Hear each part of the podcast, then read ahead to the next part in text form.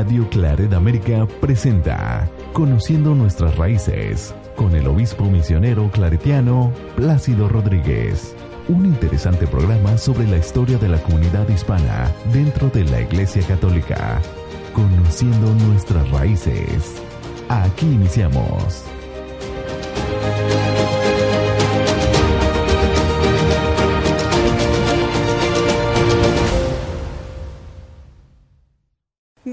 A su programa Conociendo nuestras raíces con el obispo Plácido Rodríguez. Estamos muy contentos de poder compartir con ustedes eh, un tema muy interesante y bueno, en voz viva de una de las personas que pudo ser parte de la quinta conferencia general del episcopado latinoamericano y del, y del Caribe, o mejor conocida como la conferencia de Aparecida. Pero bueno, pues estaremos hablando también de los inicios del CELAM y qué es todo esto. Así que bienvenido, obispo Plácido Rodríguez. Pues estamos con mucho gusto de compartir con uh, nuestro pueblo todas estas uh, recuerdos y, e historia de la conferencia general de, de los obispos de todo eh, el continente.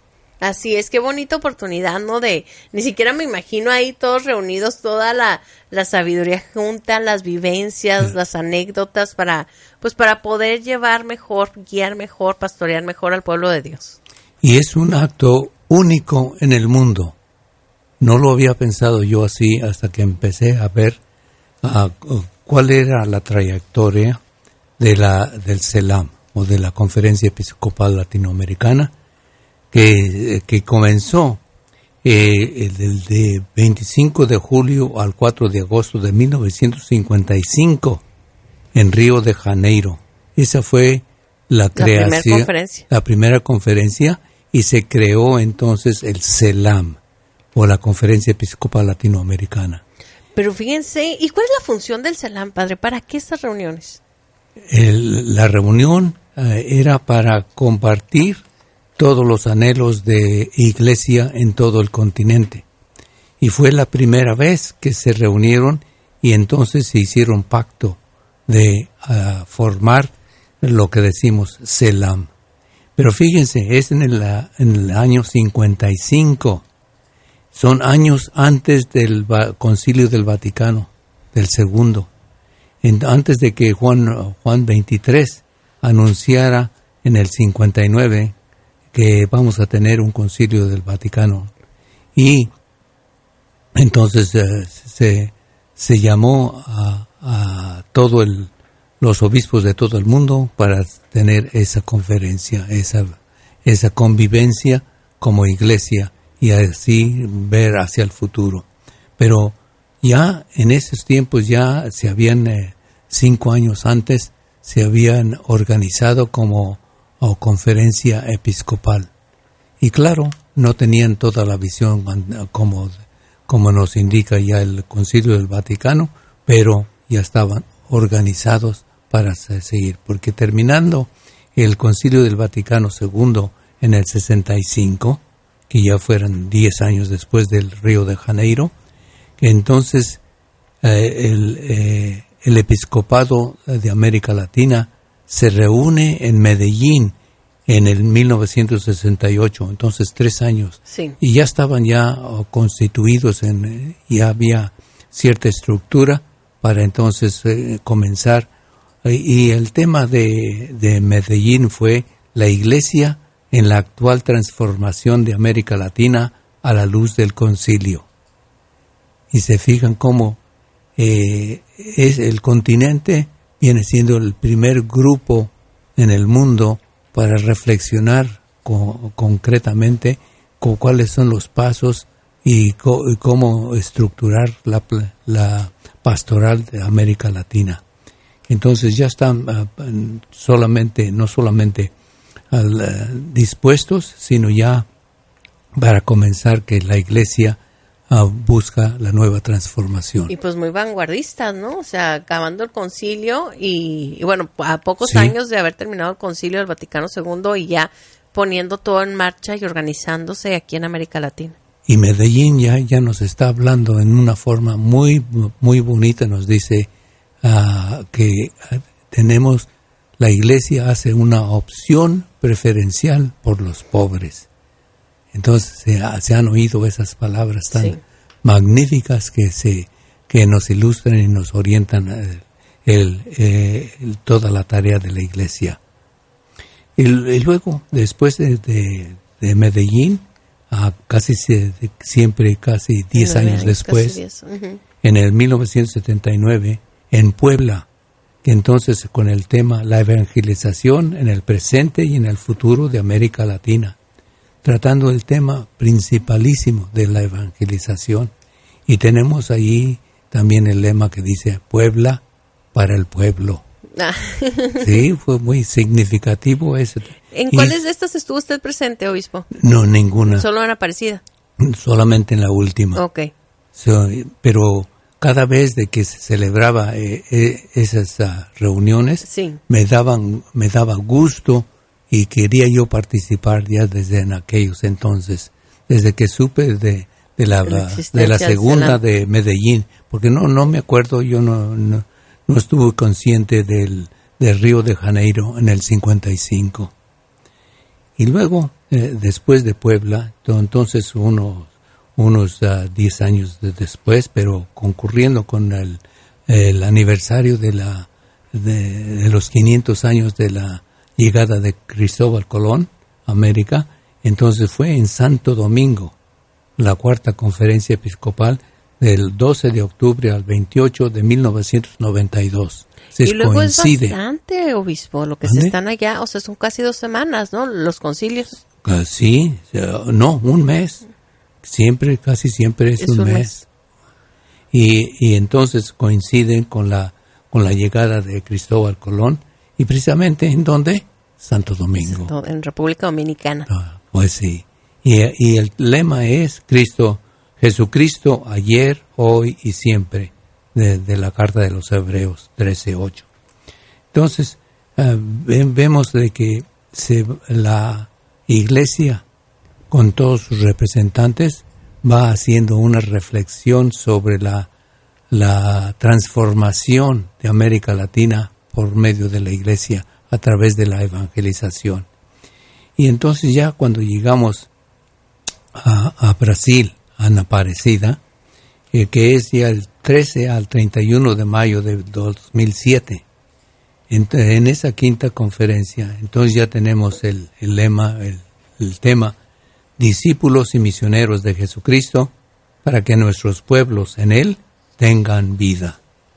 Y ese es el tema que entonces, y, y, al ver ah, eh, este desarrollo de, de, conferencias episcopales y la aplicación con, con la actual transformación de América Latina a la luz del concilio, vemos el camino que nos han trazado y cómo ah, este, nos llevan en una manera verídica y una manera certera para ah, la evangelización. Y estaba pensando que a través de esto, eh, pues en Europa no ha tenido ah, reuniones así de esta, de esta calidad. También esto yo, yo después pensé que inspiró al Papa Juan Pablo II para, para llamar a los diferentes continentes, al África, al, Oriente, América Latina, y todos hacer una revisión de, de, la aplicación del Concilio del Vaticano. Y entonces es lo que lo inspiró también a él a través de estas conferencias de Río de Janeiro, Medellín, Puebla, Santo Domingo y ahora Aparecida. Aparecida. Y bueno, pues ya estamos próximos, ¿no? Ya, ya se atrasaron con la próxima. Y, podemos entonces decir, ver un poquito acerca de la conferencia episcopal de Aparecida, la quinta. Obispo, me gustaría preguntarle antes de comenzar, ¿cómo funciona una de estas conferencias? Eh, ¿Trabajan en grupos o hay un expositor y todos escuchan? que es el tipo de porque bueno publican un libro no de las de los de lo al final de lo que de lo que vieron dentro de la conferencia de las reseñas a las que llegan cómo llegan, porque supongo yo que son muchísimos los, los, obispos que participan en un tipo de conferencia de como esta. ¿Cómo, ¿Cómo llegan a conclusiones? ¿Cómo llegan a acuerdos? Bueno, están bien estructurados y ya tienen mucha práctica. Y entonces es a través de, primero, se escogen representantes de, de cada país. Por ejemplo, México entonces se escogen el, el, presidente de la conferencia episcopal de México, se escogen tiene otras personas que ellos mismos votan y son los que van a representar. Pero al mismo tiempo, ellos mismos se llevan peritos eh, o eh, personas ya bien especializadas, ya sea en diferentes temas. Y entonces, ah, poco a poco se va haciendo el trabajo a través de comisiones, de grupos, que, que cuando ya se llega al momento de la reunión, mucho trabajo se ha hecho. Y entonces ya es ah, ya se dan a conocer muchos de, de las orientaciones y entonces ya se ponen a trabajar para hacer eh, el documento. Y entonces en este en este momento tenemos un documento grande y largo, pero también bien coherente desde el principio hasta el fin. pero lo más bonito pues, es, alcanzar a ver ciertas cosas que aparentemente no, no las vemos. Por ejemplo, el tema de, Aparecida es discípulos y misioneros de Jesucristo para que nuestros pueblos en Él tengan vida y se cita a Juan 14, yo soy el camino, la verdad y la vida. Ahora, con el título, solamente con el título, nos da a, reconocer un recorrido de 52 años desde el 55, que ha, ha habido un progreso como iglesia. Ah, se fija que lo primero que dice discípulos y misioneros. El Concilio del Vaticano nos eh, fue una novedad de que nos dijera el pueblo es el es la iglesia, el laicado tiene esa vocación desde el bautismo, etcétera, etcétera. Y fíjense cómo lo viene traduciendo ya 52 años después, discípulos y misioneros. Y a veces uno no reflexiona que estamos hablando de la vocación del, laico. También en estos 52 años se, ve que hemos reconocido la cultura latinoamericana, que es reconocida, apropiada, bendecida y vemos que es una bendición de Dios. Y luego también hemos hecho un gran progreso en la nueva evangelización, con nuevo celo y espíritu y con una madurez. Es increíble que lo que hemos recorrido en estos 52 años. Eh, por ejemplo, vamos a tomar un ejemplo, el ecumenismo, eh, eh, las relaciones con las diferentes ah, religiones ah, protestantes y demás. Ah, en en, en la primera reunión se hablaba de ecumenismo en esta manera como una amenaza del protestantismo. El ecumenismo, el tener relación con otras religiones. Sí, se veía como amenaza, como peligro. Eh, que invadía a un país católico es, eh, y que nuestras tierras eran exclusivamente del católico. Que las otras religiones son falsas y la nuestra es la única verdadera, con esas actitudes muy, muy fuertes. Sí. Eh, que no se podía dialogar, porque ¿cómo puede uno dialogar con la falsedad? Y desde, y tanto desconocimiento de otras religiones que nos daba miedo.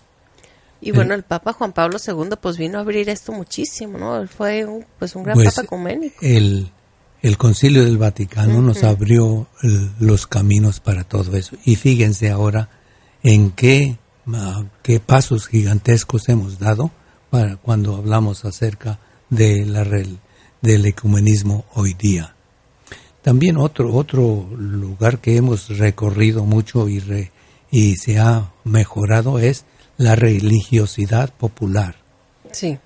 Antes del Concilio del Vaticano no había precio ni valor, solamente tolerancia de, las devociones. No sabíamos el, valor que tienen nuestras devociones. Entonces hemos recorrido tanto y progresado en este aspecto de reconocimiento de la religiosidad popular. Entonces ven ese, esos pasos gigantescos que la Iglesia ha dado y que gracias entonces a estas conferencias de Selam y que entonces ah, podemos ver ah, podemos ver y dar gracias a Dios de que estamos en mejor posición para, ah, para la evangelización. Excelente. Y fíjese, obispo, por ejemplo, lo que se refiere a, a la religiosidad popular, ¿en qué, en, qué, ¿en qué estamos mejor con la religiosidad popular? ¿En más aceptación o en, o en la forma en que se, evangeliza a la gente a través de esta religiosidad popular. Bueno, me llama la atención porque hace poco, bueno, ya hace algunos años, no poco, me tocó dar una plática y yo les platicaba sobre a unos sacerdotes norteamericanos sobre cómo en México el Día de la Candelaria se acostumbra a llevar a los niños Dios vestidos. Y decían ellos, es que eso nos causa tanta confusión porque no es una festividad de la iglesia, sin embargo es una religiosidad popular y pero también religiosidad popular de, la iglesia en otras partes del mundo. Y claro, no la conocen aquí y la desconocen, pero si hacen la conexión de que es también eclesial, o entonces ya la van a apreciar. Pero necesita uno ah, este, darles esa conexión. Las misas de 15 años, por ejemplo, también. La quinceañera y todo eso, ahora ya lo van comprendiendo, pero solamente cuando la ven cuando la viven o la conviven con toda la familia. Entonces, por eso, en, cierto, en cierta manera, la religiosidad popular ah, tomó su tiempo para ver la aceptación, lo legítimo, y que ahora es la manera de evangelizar a través de la religiosidad popular y que, y que es verídica, es buena, es santa y que nos puede llevar a la santidad. Excelente. Y bueno, eh, pues tenemos la influencia de los papas en todo esto, porque digo, si los papas no tuvieran una apertura, pues no se hubiera llevado a cabo nada de esto. Correcto. Eh, por eso, eh, ordinariamente, los papas son los que abren la conferencia. Cuando oh, se abrió la conferencia, vino el Papa Benedicto mira, ahí está, la, es una de las tarjetas originales. Qué bonito. Aquí me está mostrando el obispo una fotografía de él, del Papa Benedicto y, y bueno, precisamente de, de, la conferencia de allá de, de Aparecida, del 9 al 13 de, del 2000, de mayo del 2000, 2007. Y, y él es el que abre la conferencia el domingo 13 de mayo del 2007 y es lo que comienza el documento y, podemos ver qué, nos dice y cómo nos orienta en esa conferencia inaugural. Me tocó estar allí escuchándolo directamente y lo, pronunció en español, así ah, como, como está en el documento. nos dice eh, nos dice ciertas ah, verdades muy profundas. Por ejemplo, la, la fe cristiana en América Latina la fe ha arraigado la vida y la cultura de los pueblos por cinco siglos. La fe cristiana en América Latina es lo que anima nuestra cultura, es el alma. Dicen nuestros antepasados, a la, eh, ya anhelaban silenciosamente a Cristo, ya con el Concilio del Vaticano nos ayuda a ver de que los gérmenes y la semilla del verbo se encontraban en nuestros pueblos prehispanos. Ese es otro avance increíble de reconocer que ahí está Cristo en semilla. Y cada vez de que tratamos de aprender un poquito de nuestros antepasados antes de que vinieran los españoles, sí alcanzamos a vislumbrar cosas increíbles. Por ejemplo, ya desde el 1979 estamos descubriendo que los aztecas no tenían muchos dioses, sino creían en un solo Dios, monoteístas. Hasta ahora lo estamos descubriendo. Yo lo sabía, me enseñaron que ah, sí, eran politeístas. Y, y, así por el, de, por, el estilo, en muchas cosas, en los sacrificios, en todo, alcanzamos ver cómo la semilla de la, de la fe está allí ya en, entre nosotros. También nos, eh, nos orienta el Papa para comenzar el, en la quinta conferencia de en Aparecida, es que el Verbo de Dios, haciéndose carne en Jesucristo, se hizo también historia y cultura, y vemos cómo Él se hace historia y cultura en nuestros pueblos. Sí. Y entonces también el Papa reconoce la religiosidad popular, el alma del pueblo latinoamericano. Fíjense qué, qué fundamentos y, y, pasos gigantescos hemos dado. Y, nos recuerda, dicen, hay también una continuidad con las otras cuatro conferencias de Selam. Así que la iglesia va caminando poco a poco, pero seguramente y en continuidad una con la otra. Y vemos el progreso de, cómo es que ah, el Espíritu Santo va guiando al pueblo santo de Dios. Ahora llegamos con, ah, con el título Discípulos y Misioneros.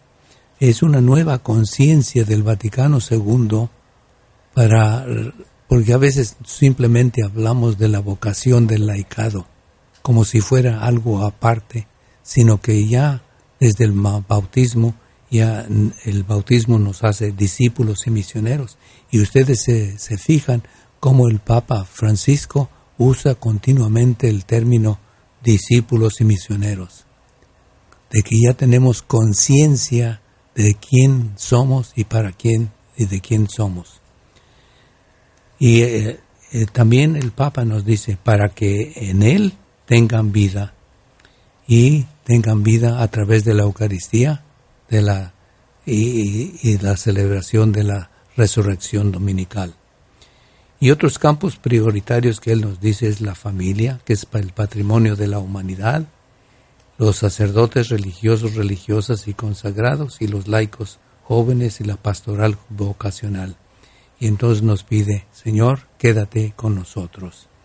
Ven las orientaciones que nos dan y podemos simplemente hablar sobre todos estos temas tan, tan profundos y sin embargo, qué es lo que nos orientan en la iglesia en toda América Latina. Y esta es una gran contribución a, la iglesia en todo el mundo. Excelente, qué bonito, obispo. De su experiencia personal en Aparecida, ¿qué es lo, qué es lo que le llenó más? ¿Qué es lo que, que sintió usted que, que reforzara su fe? Bueno, ver, ver este, la, la comunión entre todos los obispos de todo el continente la fraternidad, la comunión. Ver también el signo de esperanza que damos y que eh, el pueblo también nos da. También me, animó ver, de que podía contribuir en algo. Y yo ya iba preparado para hablar acerca del ecumenismo.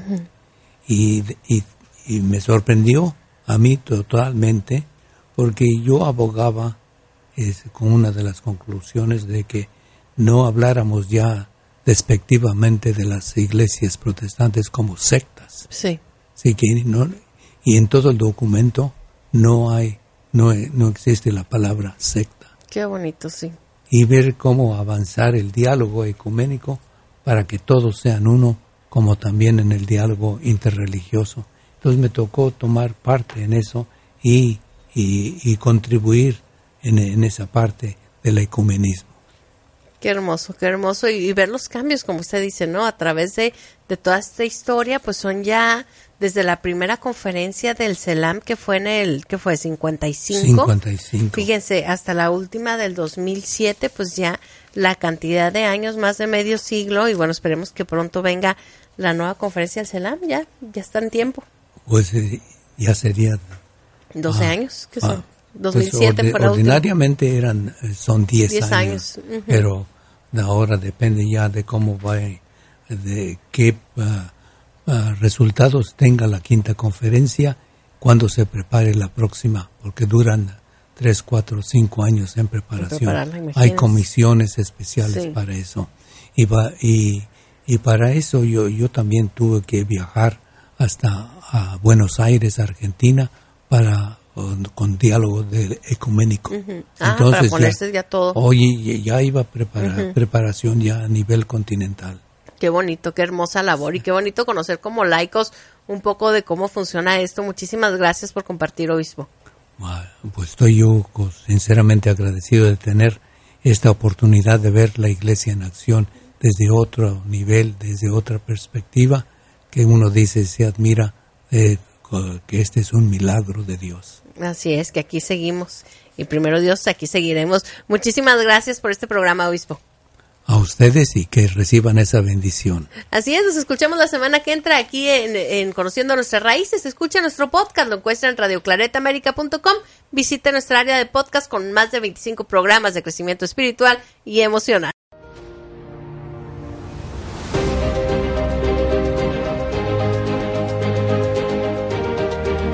Radio Claret América presentó Conociendo nuestras raíces con el obispo misionero claretiano Plácido Rodríguez. Sus comentarios son importantes. Contáctenos en radioclaredamerica.gmail.com